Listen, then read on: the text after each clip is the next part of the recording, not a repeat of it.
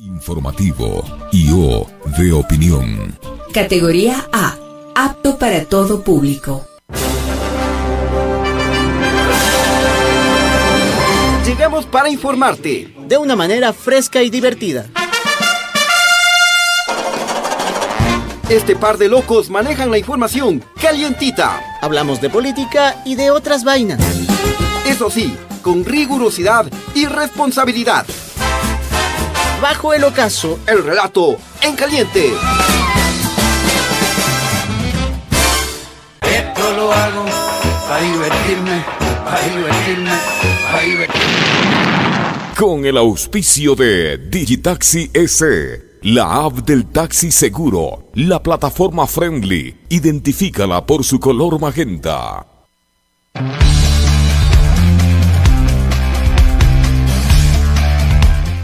Muy buenas tardes, queridos amigos. Bienvenidos. Aquí iniciamos bajo el ocaso en este jueves ya, 4 de mayo. Estamos listos el Chimi y el Chano para compartir este espacio calientito con todos ustedes. Hola, mi querido Chano. ¿Qué hubo, Chano? ¿Qué hubo, Chimi? ¿Cómo están todos ustedes? Bienvenidos a este espacio que pone en discusión lo que le pasa al país, en la política, en la sociedad, en los deportes y sobre todo con una mirada fresca, diferente de aquí, del Chimi, el gran Adrián Acosta y el Chano Juan Carlos Cabezas, arroba Liber Juan. Empezamos de una, querido Chimi. Esa es la forma, mi querido Chano. Cógeme, cógeme, y hoy es, cógeme, y hoy es jueves, ¿no? Sí. ¿Y qué pasa con el jueves? Jueves dedicado al Júpiter. Toma estas eh, noticias para que juegues. Ya. Claro, sí, sí, sí, vamos, sí, sí. Yo no me ahuevo jamás. Eso, eso, eso claro. Acá, acá tampoco nos. Claro, tampoco yo me ahuevo, ¿no? Tiene un este viejo que hace envidiar así a todos los que le estamos viendo desde acá. Viejo. ¿Qué más? Verde. Sí. ahí, oye, Ahora sí estamos de viejo verde.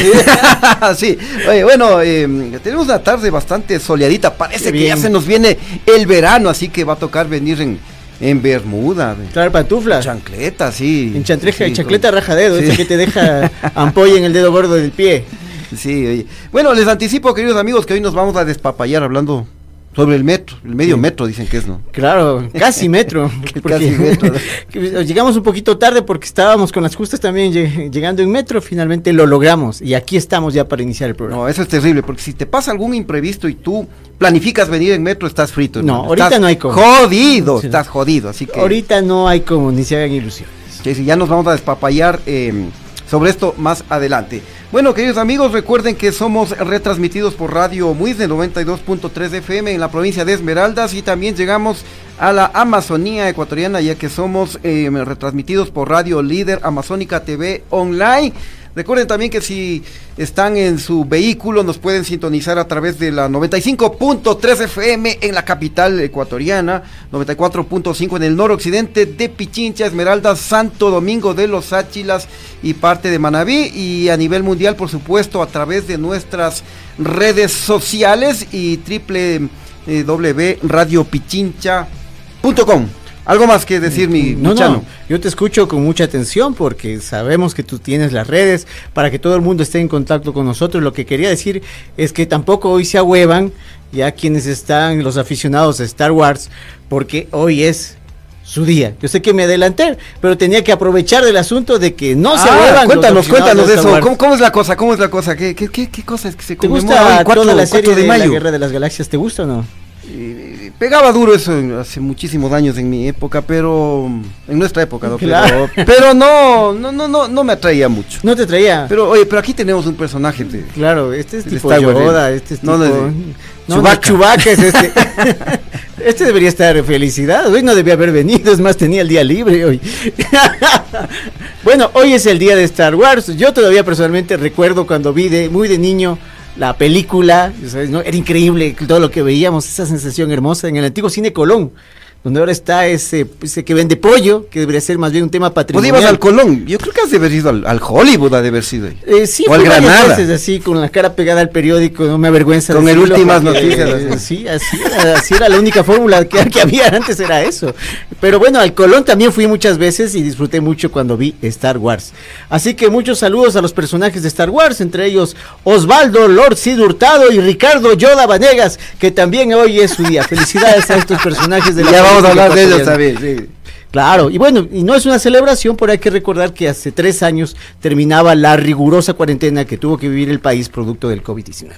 Nada más, empezamos ahora sí, Adrián. Muy bien, eh, vamos con saluditos brevemente. ¿Tienes a la mano o empiezo yo? Dale, empieza tú. A ver, eh, primero eh, voy con Nila Murillo, quien nos dice saludos desde Nueva York.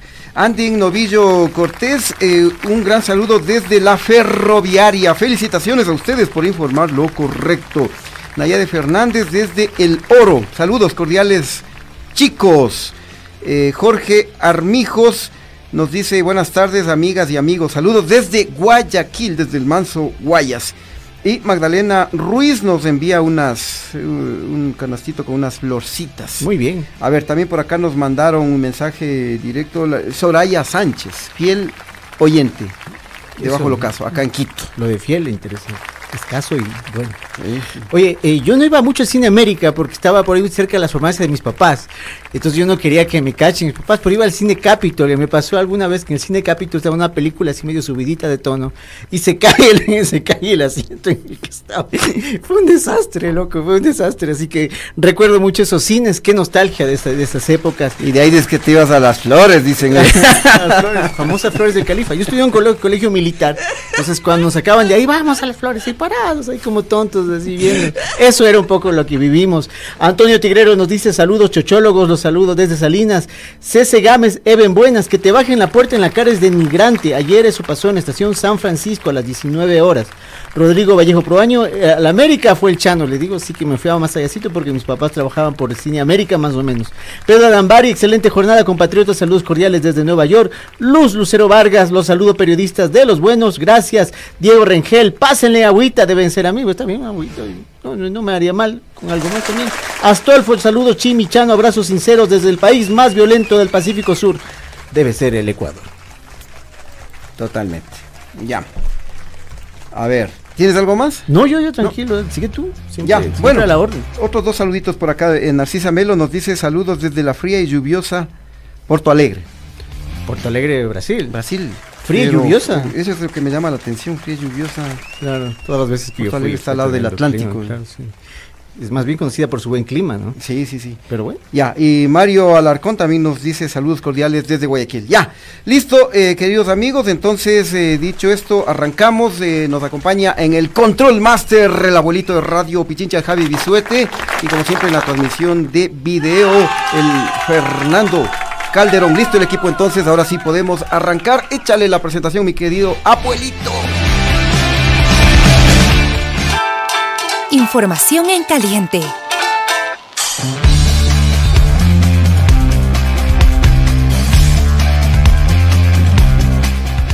Listo, entonces arrancamos con las noticias de este jueves. Échale, mi querido Chano. Te pongo en escena esta carta. El capi Juan Zapata, ministro del Interior, aseguró que se redujo ya la violencia durante la vigencia del estado de excepción en las provincias de Guayas, Esmeraldas y Santa Elena. Dice que ahora nuevamente en el país existen islas de paz. Veamos el video. centros comerciales, por lo general donde hay, eh, tenemos gran cantidad de gente. Y el cuarto objetivo, que es el que todavía eh, nosotros estamos eh, trabajando en ello, es el tema de homicidios intencionales. No olvidemos que en estos tres sectores venían creciendo las muertes violentas entre el 40 y el 50%. Sin embargo, a lo que va de la fecha del día de hoy, eh, y ha comparado los 33 días de antes del estado de excepción y ahora, en Santa Elena tuvimos 28 muertes violentas, ahora tenemos 12, hay una reducción del 57%.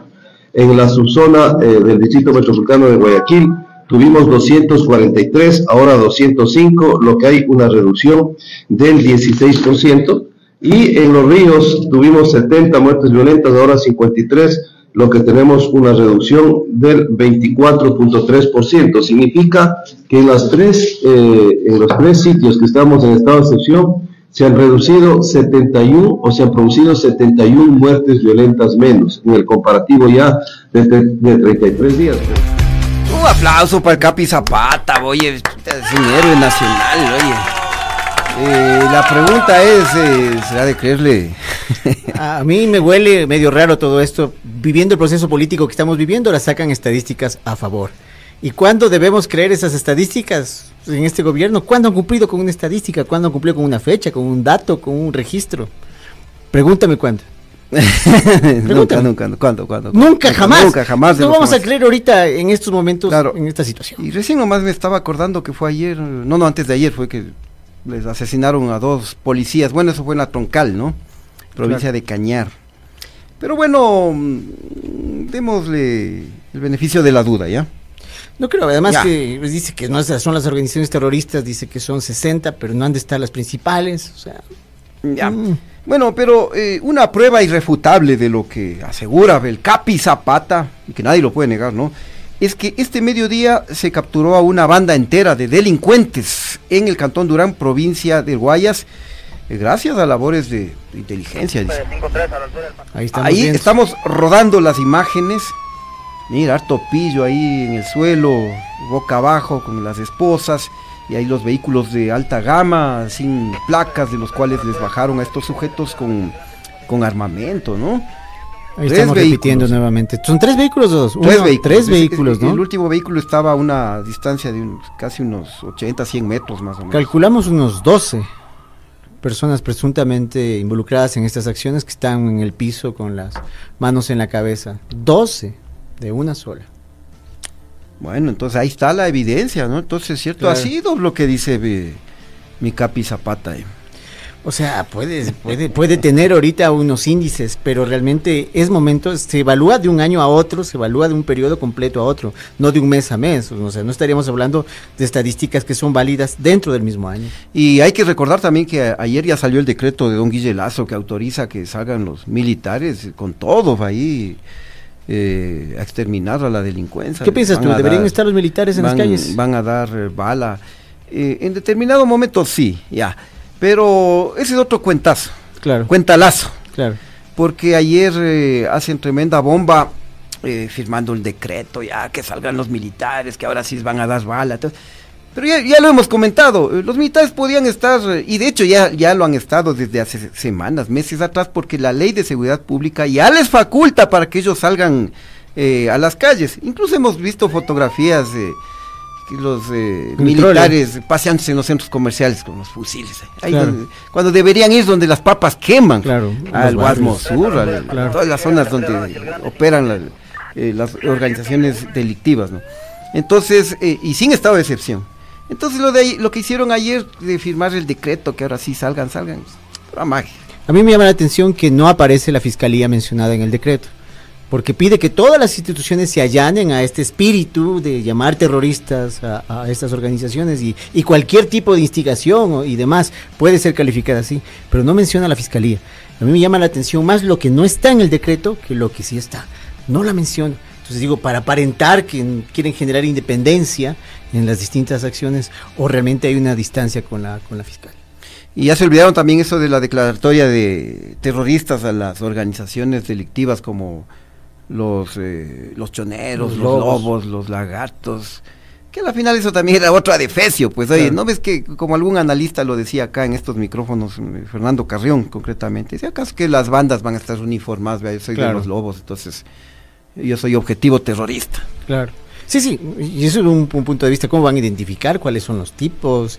Más bien es para tratar de acallar lo que está pasando en la Asamblea y también a posibles organizaciones que en estos momentos pueden estar pensando en manifestaciones de orden social. Así es, bueno, eh, vamos a ver eh, cómo evoluciona el tema de la seguridad en los próximos días.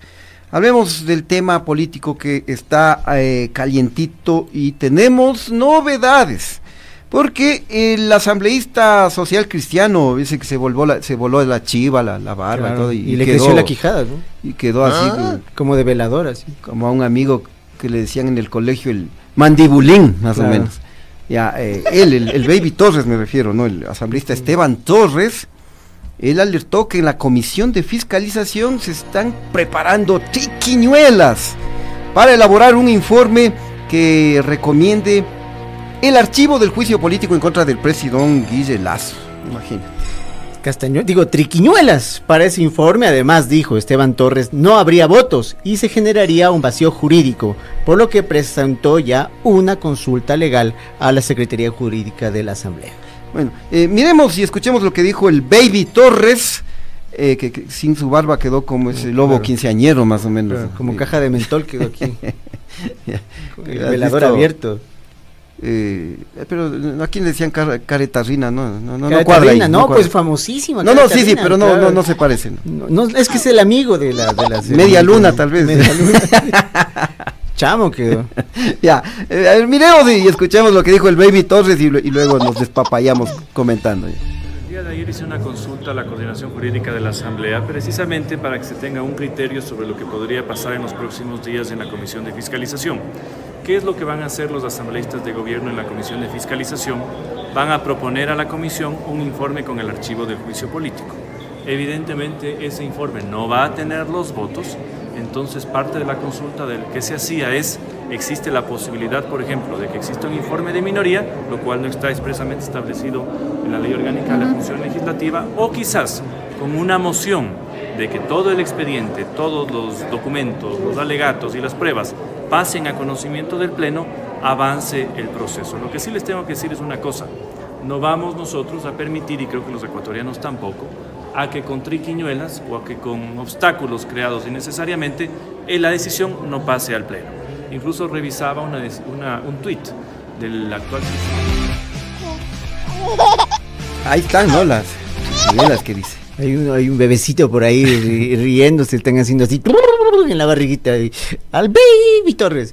Oye, este, lo que dice Baby Torres tiene sentido en, en- una sola, en una sola vía. O sea, se establece una ruta jurídica frente a todo el proceso, porque quienes no quieren el juicio político quieren que el tema se ahogue en la propia comisión, que jamás pase al pleno. Un tema de esta trascendencia, que se quede solamente en el plano inicial. Claro, exactamente, porque desde un inicio eh, se vio esa intención de torpedear, poner trabas, obstaculizar, dilatar el proceso. Claro. Y es clarísimo, ¿no? Porque la comisión presidida por Fernando Villavicencio, pana de don Guille Lazo. Eh, la vicepresidenta, porque le apelaron la presidencia al, al Villavicencio, entró la. María, la Anita Belén Cordero, de Creo, movimiento de don Guille Lazo. Entonces hicieron toda esta serie de amarres. Entonces, ellos están apuntando a que se genere un informe que diga que se, se recomiende el archivo. Pero como la mayoría quiere que haya el juicio, no van a votar a favor de ese archivo. Claro. Entonces, eh, se quedan sin informe nomás. Claro. ¿Y qué va a debatir el Pleno? Entonces, Claro. ahí está la jugada, ¿no? Eh, eh, Es una jugada clara, porque están, por lo menos ahorita tenemos las posiciones enfrentadas. Sin embargo, yo creo que hay algo que es aún más mandatorio que el tema jurídico y legal, que es la necesidad del pueblo ecuatoriano de que el presidente de la República responda a sus interpelantes y al pueblo ecuatoriano en general respecto a lo que le están cuestionando. Pues. Y eso es mandatorio incluso sobre el tema político y el legal. Es el ciudadano.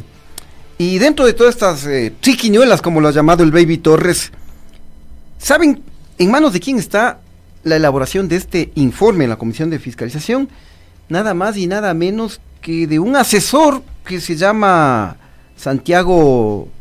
Eh, Be- ¿Cómo se pronuncia esto? Begdach. Begdach, ¿no? Este asesor Santiago Begdach es pana de Villavicencio. Y ya él anunció, salió a anunciar antes de hora que, que él rechazaba el juicio a don Guille Lazo. Ah, dio declaraciones diciendo eso. ¿O qué? Lo- lo- eso están denunciando los asambleístas. Eso están denunciando los asambleístas. Sí. Entonces, eh, mm, ahí no hay imparcialidad, obviamente. Claro. Y por ello, el asambleísta Bruno Segovia, ex Pachacutic, eh, señaló el día de hoy que este asesor debe excusarse. ¿Cómo va a elaborar él ese informe? Si eh, él es el que va a decir, no, no, que se archive, se archive. Claro. Lo cuestionaban eso también a la, al asambleísta Pazmiño. Claro, por supuesto. A ver, veamos lo que dice entonces el, el Bruno Segovia. Adelante, Y Bruno. tenemos que hacer una recomendación, si procede o no, en forma motivada, si procede o no el enjuiciamiento político. Lo contrario es mándenos a la casa, cobren ustedes el sueldo y hagan lo que les dé la gana. Y eso no está bien, eso es viveza criolla. Entiendo, además, ¿cómo podemos hacer un informe cuando tenemos criterios y salimos a la prensa a decir que esto no sirve para nada? Un poquito de decencia, un poquito de decencia, coherencia, silencio. Si yo digo que esto no sirve, ¿qué asesoro? Pues Dios, ¿qué asesoro? Y ya no sirve para nada, ¿qué es lo que va a poner? Una posición sesgada de su parte y del presidente de la comisión. Seamos serios ante el país. ¿Qué hay que hacer? Ustedes son nada más una especie de secretarios relatores, redactan el informe, no suplen la función del asambleísta. Nosotros tenemos esa función. Están diciendo clarito, sistematización, y dicen además lo que acaban de leer, análisis del razonamiento de cada uno de los asambleístas. La comisión tiene que decidir si esta prueba apostada en el proceso porque hay contradicción. Solamente pongamos... Toma, ahí le fue diciendo sus verdades a este famoso asesor. Y tienes razón, tienes Claro, razón. Tiene razón. Además, lo que pasa es que el- esto está tan, tan contaminado, la política lo contamina todo, que la trampa o la zancadilla no está solo en el pleno de los asambleístas, las grandes declaraciones, sino y mucho en el plano de los asesores. Claro, ahí meten la mano los asesores. Claro, ya saben cómo. Es clave en este sentido, en el mal sentido de la todo política. fríamente calculado, ¿no? O sea, tener un asesor muy hábil para un asambleísta de los que vemos es tener tres cuartos del problema solucionado, en mal término, porque buscamos otro tipo de política, no esta contaminada que estamos viendo en escena. Y como era de esperarse, queridos amigos, eh, uno de los más grandes defensores de don Guille Lazo, el asambleísta de Pachacuti, que más parece asambleísta de Creo, eh, me refiero al Ricky Vanegas. Eh, sí saltó en Chuyapata ahí, ante esta posibilidad de que haya el informe para que recomiende el archivo, pero que no haya votos. Ahí sí saltó a decir, sí, sí, sí, sí, ya, ahí muere el tema, no hay juicio, no hay juicio, no hay juicio. Eso dijo el. Ricky Vanegas. Por dile completo el nombre, Ricky Yoda Vanegas. Hoy en el día de Star Wars también le estamos saludando. Anticipó Yoda que ahí morirá el asunto y don Lazo retornaría vivito y coleando a sus corrales. Te salvaste, gallito, racatapun chin chin, quiso decir. Vamos a ver este video de Richie Yoda Vanegas. Si el informe es el del archivo y no tiene los votos, la ley no dice que el Pleno es el que tiene que resolver. Eso no está en la ley. Pero como aquí han estado acostumbrados a violar la ley y la constitución, no le extrañe que lo van a poner en el Pleno y seguramente lo harán después del 14 de mayo, cuando haya una nueva directiva dirigiendo la Asamblea si es que no resulta electo el, el que ellos quieren, vamos a hablar con el nuevo presidente de la Asamblea pues, para ver si respeta la Constitución y la ley o se somete a los intereses y los poderes de los que están queriendo controlar el país y crear un despelote. No cabe el informe de minoría. Eso no está en la ley. Y ahí le tenemos al el empleado del mes, ¿no? del banquito Del de Guayaquil año, sería. ¿no? Del semestre. el cuadro principal. Ya se ganó el viajecito a, a Punta Cana, ya. O sea, que todo lo que está haciendo es impagable.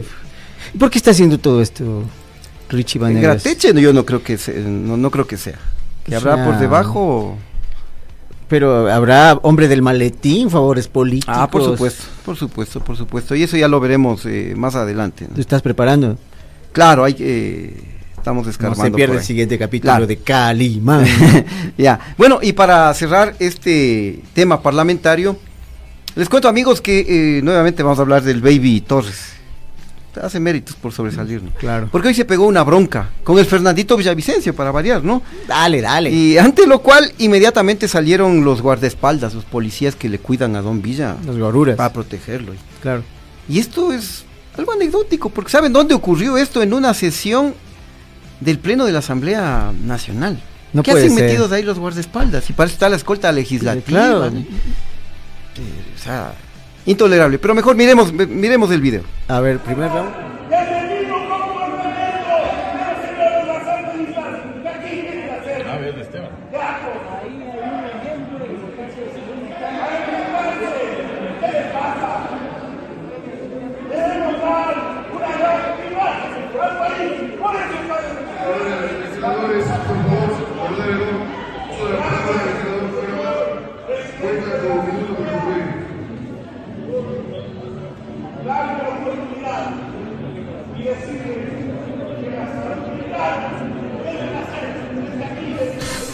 Ya, bueno, ahí eh, observábamos en las imágenes, ¿no? Que este pequeño incidente que se generó entre el Baby Torres y el asambleísta Don Villa, ¿no? Fernando Claro. Villavicencio.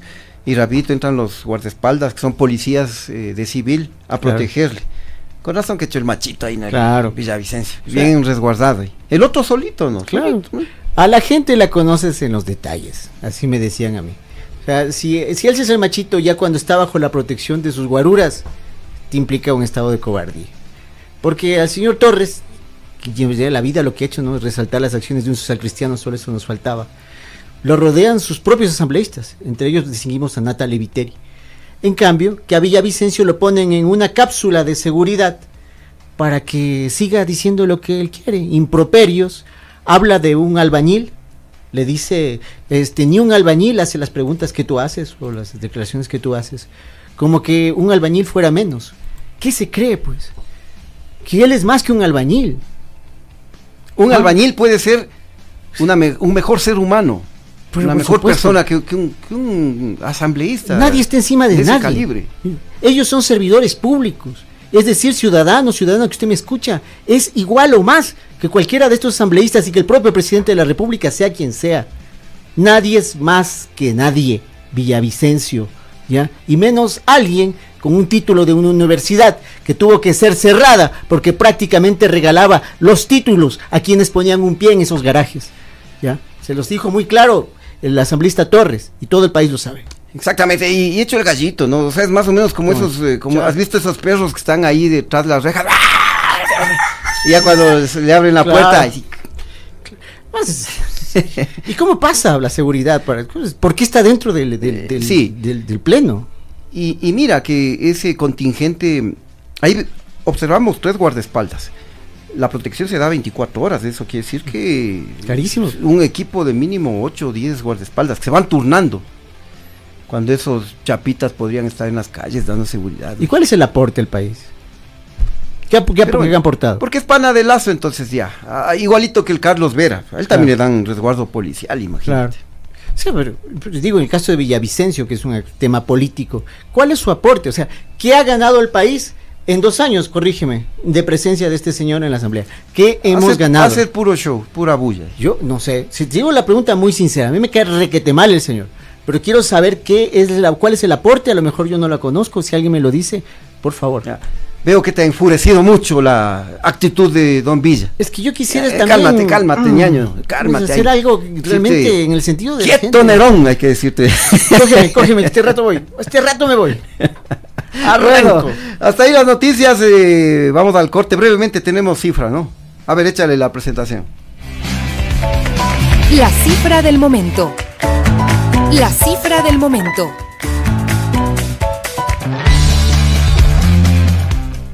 Ya, eh, calmadito entonces. eh, ¿Qué dicen los números, mi querido Chano? Una cifra también dolorosa porque ya es cin- ya son 51, perdón, las víctimas rescatadas de- después del deslave en Alausí. Ayer se realizó el levantamiento de un nuevo cuerpo identificado como Giovanni C. El deslave en esta ciudad de la provincia de Chimborazo, en este cantón, con cual nos abrazamos y lo recordamos siempre en estos espacios, y todos debemos recordarlo, fue su deslave, el deslave de esta ciudad fue el pasado 26 de marzo. Siguen aumentando entonces las víctimas. Bueno, hasta ahí con las noticias. eh, nos vamos a un corte, pero antes, eh, ya lo saben, queridos amigos, que bajo el ocaso llega gracias al auspicio de Digitaxi, tu taxi seguro. ¿Sabías que ya puedes bajar la aplicación del taxi amarillo formal? Somos los únicos con conductores calificados conectados con el 911 seguro de accidentes y contra terceros, adhesivos de seguridad y códigos QR. Descarga ahora mismo eh, la app y disfruta de los eh, beneficios de Digitaxi. Somos friendly. Búscanos por nuestro color magenta. Digitaxi, tu taxi seguro. Bueno, nos vamos ahora sí al corte, pero no se vayan porque inmediatamente entramos con la polémica de hoy titulado El Santi y su medio metro. Ya volvemos. No se muevan de sus asientos. Inicio del espacio publicitario. Digital. Cada mañana hacemos periodismo con responsabilidad. Cada mañana hacemos periodismo con responsabilidad. Miramos a todos los costados, más ahora cuando Ecuador está viviendo tiempos complicados, oscuros. Aquí no prefabricamos libretos, conversamos entre todos y todas y arrancamos el diálogo colectivo con ustedes, nuestra audiencia, quienes han hecho de este el programa líder de opinión de las, mañanas. De lunes a viernes desde las 7 horas, el comentario con Alexis Moncayo. Sintoniza la 95.3 FM en Quito, 94.5 FM al noroccidente de Pichincha y nuestra transmisión en vivo por redes sociales. Radio Pichincha, somos el otro relato. Radio Pichincha, siempre cerca de ti. Conéctate desde cualquier parte del mundo e infórmate las 24 horas del día. A través de nuestra nueva página web www.radiopichincha.com. www.radiopichincha.com Noticias al minuto. Streaming de audio y video. Información de Pichincha, Ecuador y el mundo. No lo olvides. www.radiopichincha.com Somos el otro relato.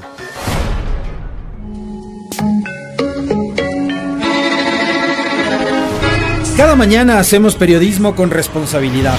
Cada mañana hacemos periodismo con responsabilidad. Miramos a todos los costados, más ahora cuando Ecuador está viviendo tiempos complicados, oscuros. Aquí no prefabricamos libretos, conversamos entre todos y todas y arrancamos el diálogo colectivo con ustedes, nuestra audiencia, quienes han hecho de este el programa líder de opinión de las, mañanas. De lunes a viernes desde las 7 horas, el comentario con Alexis Moncayo. Sintoniza la 95.3 FM en Quito, 94. Es la polémica. La polémica.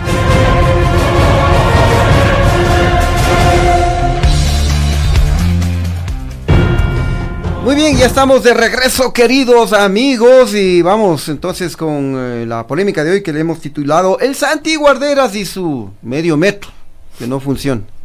No funciona para nada. O sea, algo no funciona, no funciona y es caótica la situación. Y vamos a analizar todo lo que ha pasado antes, durante y después de este improvisado proceso de operaciones comerciales del Metro de Quito, del que se vanagloria el Santi Guarderas, nuestro señor dueño de la ventana, el alcalde ventanero que sabe entrar y salir por la misma ventana y que aún sigue aprendiendo a barrer encima más, Claro. ¿no?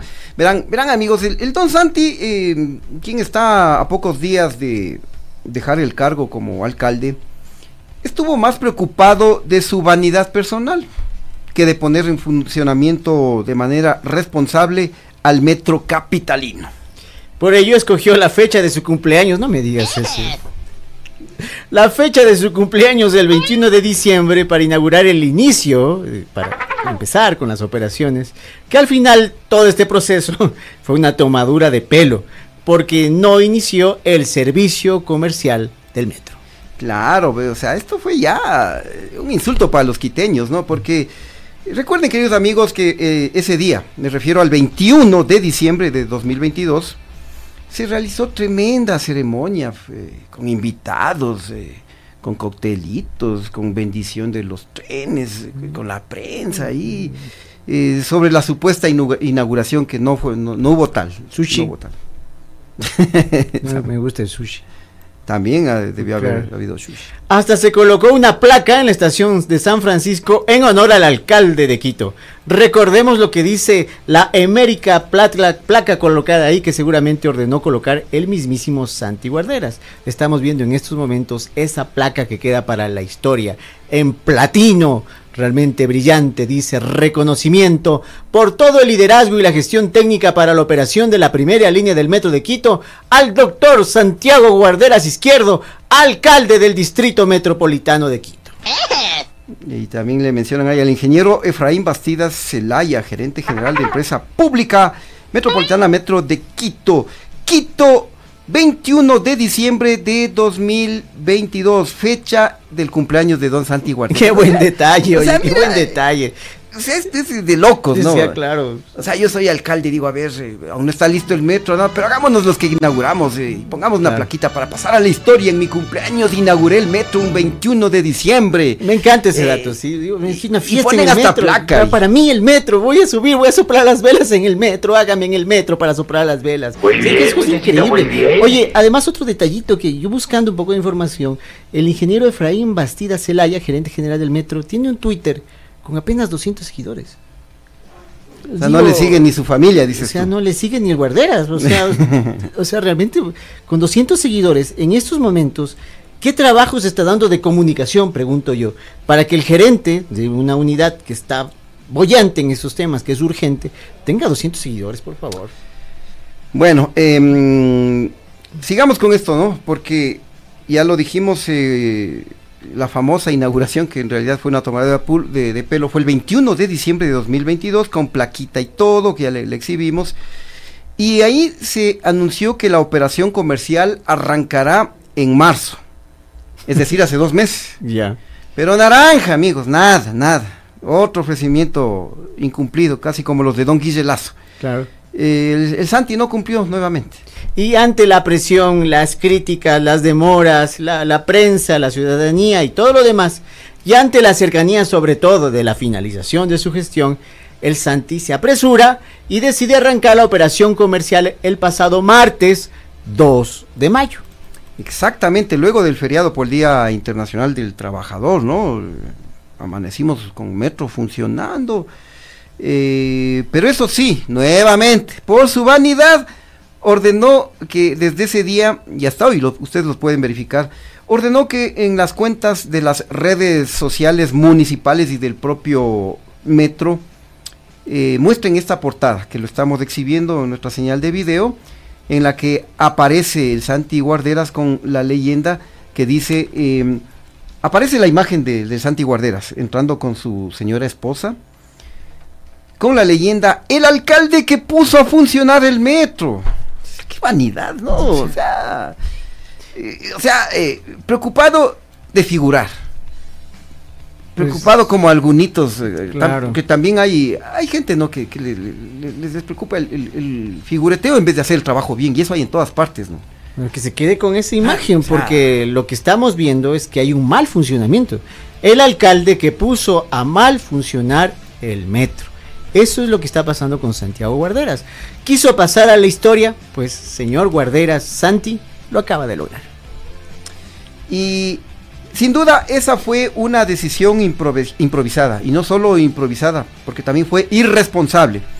Y los resultados ahí están a la vista, ¿no? Se puso a funcionar sin que se haya implementado un sistema de cobro, que esto es realmente fundamental, esto es básico. Y, y no es solamente un tema técnico, un tema de tiempo, un tema solucionable. Este, necesitas una estructura y necesitas un aparataje.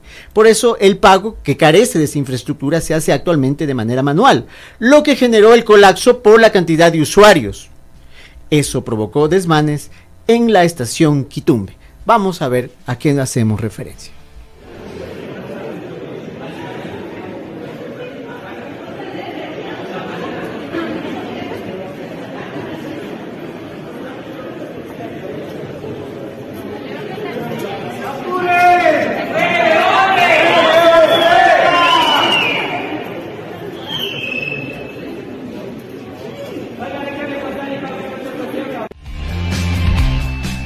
Eh, bueno, eh, ahí teníamos eh, imágenes de lo que ocurrió en estos días, eh, cientos de usuarios tratando de adquirir su, su pase y eh, en el primer día especialmente pusieron uno o dos recaudadores y eso fue realmente un caos y mucha gente en su, en su desesperación por atrasarse a su lugar de trabajo o a cualquier otro compromiso que haya tenido en un momento hubo una avalancha y se pasaron ahí. Claro. Y también hubo la decisión en determinado momento de no cobrar. Pasen, pasen todos. Entonces, eh, eh, ahí están ¿no? Los, las consecuencias de esta improvisación, porque los usuarios debieron eh, hacer filas durante 20 minutos, 40 minutos. Yo también constaté eso el primer día, esperé 25 minutos. Pero eso no es todo, esos no son todos los ah, no es inconvenientes. Todo. Eso no es todo, eso no es todo. ¿Qué otros inconvenientes se han presentado en estos primeros tres días de operación? Les vamos a contar, les vamos a enumerar. Las operaciones se cumplen, primer, primer lugar, en primer lugar, las operaciones se cumplen únicamente en dos horarios. Estos son de 7 a 10 de la mañana y de 4 y 40 a 19 horas. El resto, nones. Nones. Y esto es solo de lunes a viernes. Ah, ya. ah y sábado y domingo no, para que para no, traer a la gente de provincia. Nada, nada, nada. Entonces no está operando el metro, pues. Claro, no. Eh, ah, ya. ya. A esto hay que agregarle que los trenes pasan cada 20 minutos y esto justamente es lo que también provoca aglomeración de usuarios en, en las paradas. Cuando en metros de otras ciudades como Buenos Aires, Santiago y México, los trenes pasan cada cuatro o cinco minutos. Acá 20 minutos. Obviamente que la gente se sigue amontonando ahí, pues. ¿no? Pero si hay demanda, ¿por qué no meten más trenes? Exactamente, eh, eh, hay 18 trenes, pero están operando únicamente, me parece que tres o cuatro de ida y, y igual número de regreso, ¿no? Claro. Entonces no sabemos qué pasa con los otros trenes.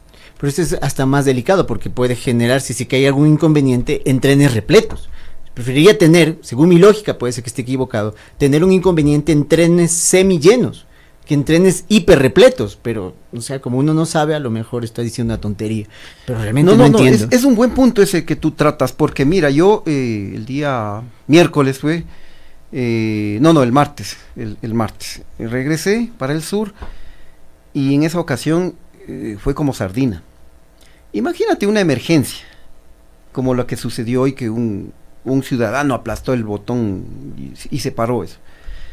Que eh, un tren con 1500 personas, que van como sardinas, se pare en el túnel. Claro. De pronto llega a faltar hasta el oxígeno, ima imagínate. No, yo solo sé, sé, que estamos enumerando, pero sí. sí, sí, pero solo quisiera una cosita. Supongamos que una madre gestante necesita una emergencia. ¿Cuál es el plan de seguridad? ¿Cuál es el plan de emergencia? Solo pregunto. Y lo, y lo más importante para mí es si no tienen posibilidades, ¿para qué invitan? Y lo por último, señor Guarderas, esta no es su fiesta. Continuemos. Ya, sigamos enumerando ¿no? las, las, las novedades que hemos encontrado. Las gradas eléctricas no funcionan. ¿Y saben cuántas gradas son? Yo me di el trabajo de contar. Nada más y nada menos que 113 gradas. Así como lo escuchan, 113 gradas. Por lo que ah. los usuarios eh, llegan sudando y sin aire cuando salen así al, al 113 la, la, gradas, la salida de, ¿Y qué tan de las paradas. ¿Normalitas o a los grados, así no, como de estadio? normales, normales, pero 113 gradas. Imagínate personas con discapacidad. Yo tengo ahorita eh, una discapacidad de mi rodilla. Mujeres embarazadas, claro. personas de, de, la tercera edad. Ya mismo. Eh, un, un, gordito, ponte. Ya mismo. O sea, imagínate. Entonces, eh, y así está funcionando. Esa es una cosa, y además, hay, hay, vamos a hablar sobre el tema de las gradas eléctricas. Y, y, para salir, nuevamente, además, otro de los problemas que hay es que hay que activar el código QR del boleto en las máquinas para dejar la estación, lo que nuevamente genera filas grandes para salir. En cualquier metro del mundo la salida es libre, hasta en películas vemos esas situaciones, salidas del metro son aglomeraciones de personas, simplemente. Sí, oye, esto me parece una real estupidez, güey. Sí. Porque, ¿cómo es posible? Eh, bueno, yo he tenido la oportunidad de conocer algunos metros de Buenos Aires, el de Santiago, el de México, el de Caracas, el, el de Nueva York, el de Medellín también. Entonces, eh, obviamente que eh, tú sales y a la salida el, el torniquete gira automáticamente, porque a la salida no hay ningún problema. En este caso no hay torniquetes, pero hay eh, la, la, compuerta, me parece que es de vidrio, pero tienes nuevamente que eh, poner el, el, código QR. Y es más, eh, yo todas las veces que he utilizado, que ya van como unas cuatro o cinco, es que estás, no te lee el, el, claro. el, código y te demoras. Y, y para salir todavía. Pero y la gente empieza a amontonarse. ¿Y hay alguien que te ayude? Eh, suele haber alguien ahí, pero dice, a ver, póngale bien, póngale bien, pues, y, ya, y a veces eh, no, no te funciona esa máquina, te pasas a otra máquina y probando a ver cuál, cuál le lee. O sea, y para salir, imagínate, o sea, o sea para, hasta para probar si no quedas mal con la gente que está empujando ahí atrás. No quiere quedar mal en la calle, aunque sean en circunstancias de ninguna forma. O sea, la gente está tan asustada que si quedas ahí expuesto, pues peor son los nervios, así de simple. O sea, yo, yo personalmente voy a esperar que venga el nuevo alcalde y arregle la situación para que este cuerpito esté ahí, porque yo no con lo nervioso que soy, seguramente voy a salir en las noticias ahí atropellado. Yo quiero que la cosa esté clara, funcione, para arriesgarme yo primero y luego mi familia. Exactamente. Y otro inconveniente es que en el interior de las paradas y a lo largo del recorrido, obviamente subterráneo, ¿no? No existe señal para las operadoras de telefonía celular. Eh, es decir, que te quedas desconectado. Sí, eh, ¿Y cómo trabajas? Claro, o sea, la oficina móvil. Y ahí volvemos a comparar con los metros de, del mundo. Porque eso no pasa en otras ciudades. Eh, la señal de las, opera- de las operadoras es perfecta eh, Claro. en los metros. Y es más, hasta te ponen señal wifi gratis. Claro. Ahora, acordemos que este tema de operadoras de celular es un buen negocio. ¿Ya? Y ahí, de pronto, ese es también es un... Porque yo no creo que sea un problema técnico. O sea, porque no creo, sinceramente. Pero si es un problema técnico eh, adicional, habría ese problema. Y no deja de ser por eso un buen negocio. Por favor, entonces, si la gente va al metro, lleven un librito y aprovechemos el tiempo todos leyendo un poquito literatura ecuatoriana, literatura extranjera, porque el celular suyo no le va a funcionar. Entonces imagínate, eh, eh, esto eh, es grave también porque tú tienes una emergencia, ¿cómo comunicas? O te quieren avisar al- algo, algo importante, pasó algo en tu familia, en tu casa, en tu trabajo, alguna, te quieren comunicar algo de manera emergente. Claro. Y resulta que haces, eh, cuando ya estás abajo haciendo fila de 20 minutos y luego el trayecto de 15 minutos más, eh, eh, ya con la salida y todo, pongámosle unos 40, 50 minutos, tú estás desconectado del mundo. Por Chime, entonces O crearon sea- una buena excusa para la gente que no quiere llegar temprano a casa. Mi amor, no llegué porque estaba en el metro y no podía, no podía llamarte, perdóname, así tú ya todo ya medio alcoholizado. O algún asambleísta que quiere escaparse de la reunión de la asamblea, dice, perdón, es que vine en metro, ya no pude hacer eh, mi voto. O sea, le hemos inventado la excusa perfecta a la gente que no quiere estar en algún lugar. Exactamente, verás, y, y a esto se debe sumar que no están operando todas las estaciones, así como lo escuchan.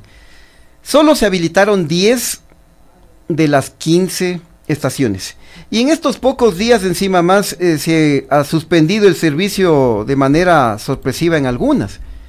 Por ejemplo, en la jornada vespertina de ayer, y yo lo constaté, se cerró la estación de Quitumbe. A lo que entrábamos a la estación, en este caso en el Ejido, decían, no, no hay, no hay servicio en Quitumbe, se cerró, se cerró.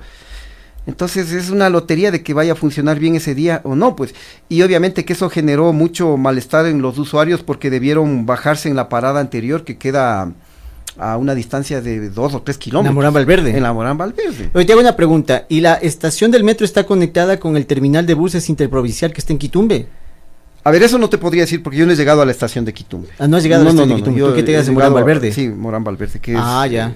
eh, es la penúltima parada. Pero sería como apenas lógico, digo, que se interconecte el metro con la estación Me interprovincial. parece que sí, está conectada con el terminal terrestre eh, interprovincial y también con la estación del, Del trole. del trolebús y, y- y ahí también llegan los alimentadores, pero no, Claro. no, no lo he constatado todavía.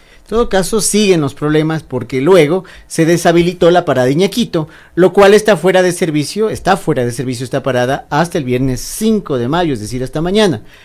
Hasta el momento no hay explicaciones acerca de por qué se suspendió esta parada. Y esta parada es bastante clave porque se encuentra en las. Naciones Unidas, Claro. eh, Naciones Unidas junto al CCI. Una parada bastante utilizada, pero se decidió que hoy lo cerraron y según el anuncio, mañana. Entonces tú no puedes estar a cada rato viendo el- si hay algún anuncio en redes sociales, a ver, hoy se, cerró esta parada, mañana se cerró esta otra. Entonces es una lotería, porque tú vas, no, hoy está cerrada esta. Claro. Entonces, no, no, no, no puede ser. Y mm, para variar, ¿saben lo que pasó hoy? Esta mañana se cerraron, o sea, se- Más problemas. más problemas. Se cerró eh, algunas estaciones, hubo problemas, porque los usuarios quedaron atrapados en un tren que se bloqueó porque un pasajero de manera irresponsable activó el botón de emergencia. O sea, debía saber el pasajero que no debía activar ese botón. Bueno, con la, con la información que circula, ya todo el mundo sabe que hay algunos botones que dicen emergency, please, don't touch. Pero si la gente lo hace, también es porque a veces no han recibido la instrucción debida. Eh, sí, bueno, eh, pero este incidente, ¿sabes lo que generó? Que en la- concretamente en la parada del ejido se queden atrapados ahí hasta, hasta por más de una hora. Y, y- y aquí ¿Más de tenemos una un- hora? Sí, aquí tenemos un testimonio de un usuario que, que le sucedió esto el día de hoy. Así que vamos a mirar y escucharlo. Nos estuvieron esperando casi cerca de una hora hasta que venga el otro tren y cambie de carril. De ahí lo cambiaron de carril, hicieron subir a la gente en el otro andén y otra vez lo incorporaron al carril que venía hacia el sur. Ahí perdimos una hora. Una hora estuvieron. Sí, de 7.20 fue que se dañó. Usted venía desde el norte hasta Sí, de acá la Carolina hasta acá, Quito. y se, se dañó en el ejido. En el ejido. Y de ahí esperaron. Esperaban como 40 minutos esperaban para que venga el otro. Pero le dijeron algo a las autoridades, dijeron, esperen, pasó No, esto. decían que esperemos, no decían qué pasó. Mira, toda esa gente se atrasó. Claro, ¿Cuántos problemas habrá tenido? Pero bueno, eh, escuchemos también la versión del gerente de operaciones del metro de Quito, el señor Roberto Custode, él dio los detalles de lo que sucedió con, con lo que acabamos de mencionar. Miremos y escuchemos. Elegido y el labrador, ¿es así? Buen día. Gracias, Milton. Buenos días. Un saludo cordial y también un saludo cordial a la ciudadanía. Sí, efectivamente. El día de hoy, eh, lamentablemente, tuvimos una. Eh, todavía no podemos confirmar qué fue exactamente lo que, se, lo que sucedió, pero al menos sí tuvimos una acción inadecuada o incorrecta de algún ciudadano al interior de uno de los trenes. En los trenes que se movían en la mañana en sentido norte-sur, eh, uno de estos trenes fue accionada una tiradera de emergencia de las que se encuentran al interior del tren. Y al accionarse estas tiraderas de emergencia, el tren entra en un modo de bloqueo y no puede volver a reactivarse automáticamente por sí mismo. Qué miedito, ¿no? Para Qué miedito, sí. Por ahí algo más, igualmente grave. Uno de los veedores del proceso de construcción del metro de Quito, llamado Fernando Sancho, reveló que los operadores del metro no cuentan con licencia. Así como Oye, eso es gravísimo. Claro. Ay, pero mejor miremos y escuchemos lo que dice el señor Fernando Sancho. Créanle a Em, Sancho.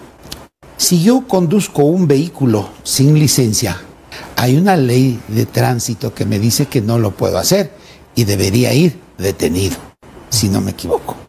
Pues fíjense, ahí está la primera. Los conductores de los trenes no tienen la licencia para conducir los trenes aquí en la ciudad de Quito. ¿Cómo puede ser posible el concejal Guarderas que permita una irresponsabilidad de esa eh, categoría? Claro, porque vienen de Medellín, ellos tienen la licencia ya. Sí, pero hay que cumplir la ley. pues. ¿No es cierto? Tienen que tener la licencia nacional, la E1, para lo cual requieren un curso que tienen que hacer. Y resulta que no tienen la licencia. ¿Cómo no me gustaría bajar con un agente de tránsito? Chuta, ¿qué ha de ser, hermano? Oye, y, y- y, bueno, este video era un poco más extenso, pero por el tiempo no lo, no, lo- no lo reproducimos todo, porque él también dice que no funcionan eh, las gradas eléctricas porque no cuentan con seguro. Con seguro. Alguien se cae ahí todo jodido, no, no culpa. aseguradas. Entonces, las instalaciones no están aseguradas. Pero pese a todo este chorizo de problemas que les hemos comentado, hay quienes dicen que todo es una maravilla, vi que... em, y si no nos creen, pues miremos, ¿sabes quién dice eso? El, el Bernardito. Bernardito Abad, eh, que también es amiguis del Santi Guarderas. Colegas. Colega. Veamos, veamos. El éxito de la transportación en el metro nos causó el problema de hoy, este problema de mucho congestionamiento. Un poquito de paciencia porque se va afinando el sistema. El éxito de la transportación en el metro nos causó el problema de hoy, este problema de mucho congestionamiento. Un poquito de paciencia porque se va afinando el sistema. Fue primero. Oye, Ay, qué bueno estuvo ¿De eso. qué, ¿De qué éxito nos estará hablando este señor? sea, Estar o en la luna. Oye, aquí en el Ecuador, en Ecuador hay historias que han muerto de éxito. Ejemplos abundan, las matrículas colegiales, la matriculación vehicular, los pagos de impuestos, los resultados electorales. Todos han sido exitosísimos aquí en el Ecuador. Estamos llenos de historias de éxito, como el metro. Y tanto éxito tienen que ya todos estos procesos que le mencioné, matrículas, vehículos, resultados electorales, ya nadie cree en ellos. Por exitosos mismo. Mire el éxito que usted tiene, señor Abad, mire, señor Guarderas. Son tan exitosos que les va mal en el periodo de pruebas. Y así nomás con esta accidentada e improvisada puesta en operación del metro de Quito dispuesto por el Santi Guarderas. Pero brevemente hagamos un poquito de historia sobre esta emblemática obra por la que han esperado muchos años los quiteños y los ecuatorianos. Así es. Este, dale tú. A ver, su construcción se inició en 2010, solo hace 13 añitos nomás, nada más. Han pasado cuatro alcaldes y ocho gerentes por la empresa Metro de Quito y el sistema no arranca. Se han hecho muchas promesas sobre su inicio, las cuales se han ido dilatando. Para acá. El costo inicial de la obra fue de 1.500 millones de dólares, pero luego su costo se elevó, escuchen, a 2.009 millones de dolaritos. Y, pero para variar también hubo denuncias de corrupción, así como lo escucha. Una de ellas es que eh, se- pagó un presunto soborno por 1.2 millones de dólares a funcionarios del municipio de Quito por la adjudicación de una consultoría de la primera línea del metro por 15.3 millones de dólares y luego un contrato complementario por 5 millones más. Esa consultoría a la que hacemos referencia se adjudicó en junio de 2013 al consorcio GMQ y coincidencialmente en ese entonces el actual gerente del metro nombrado por Guarderas fue el señor Efraín Bastidas, quien formó parte de la comisión técnica para la ejecución de ese contradicto. Bastidas, el actual gerente, se desempeñó en ese entonces como gerente de material móvil e instalaciones del metro entre junio de 2010 y mayo de 2014. Ese presunto pago de sobornos se encuentra actualmente en investigación por la Fiscalía Anticorrupción de España. Así como lo escuchan. Y otro elemento que también hay que echarle ojito, un ojo, es que es la denuncia que hizo el ex gerente del metro Edison Llanes, quien reveló que el costo de los validador, validado, validadores, ¿no? Así es. Era de 5 millones de dólares, pero al final se terminó pagando 12 milloncitos, más del doble. Casi nada. Miremos brevemente lo que dijo Edison Llanes. Si el QR se, se arrugó, se dobló, ya no te lee. Entonces, claro, hay, hay una falta tecnológica tan grande. Y, y ojo con lo siguiente, cuando se dejó colocando los pasillos que, dicen que no había, que no existía. Yo recuerdo claramente que eh, el, el, alcalde actual fue a ver que los pasillos que se habían comprado no sean de mala calidad. Entonces ya estaban instalados, estuvieron, se pusieron y sobre eso simplemente montaron los validadores y ni siquiera eso lo han hecho bien. Porque resulta que al final del día el presupuesto que había para contratar esos validadores era de 5 millones de dólares y lo acabaron pagando por 12 millones de dólares y ni siquiera lee tarjetas del sistema financiero, sino que dicen en una fase posterior. Ay, ay, ay, tremenda esa denuncia. Bueno, nos quedó corto el tiempo, así que nos vamos, nos vamos. Dice Rocío Campos, ¿y para qué va a haber bibliotecas si cada vez que entra alguien en el metro tú te quedas viendo para ver si no te roban? Saludos a Michelle Zambana. Buenas noches, Wambras, un saludo desde Molise, Italia. Un abrazo bueno, para todos. Nos vamos, queridos amigos. Gracias por su amable atención. Nos vemos mañana a 5 de la tarde. Chao, mi querido Chamo, Chano. Chao, y Chao, mañana.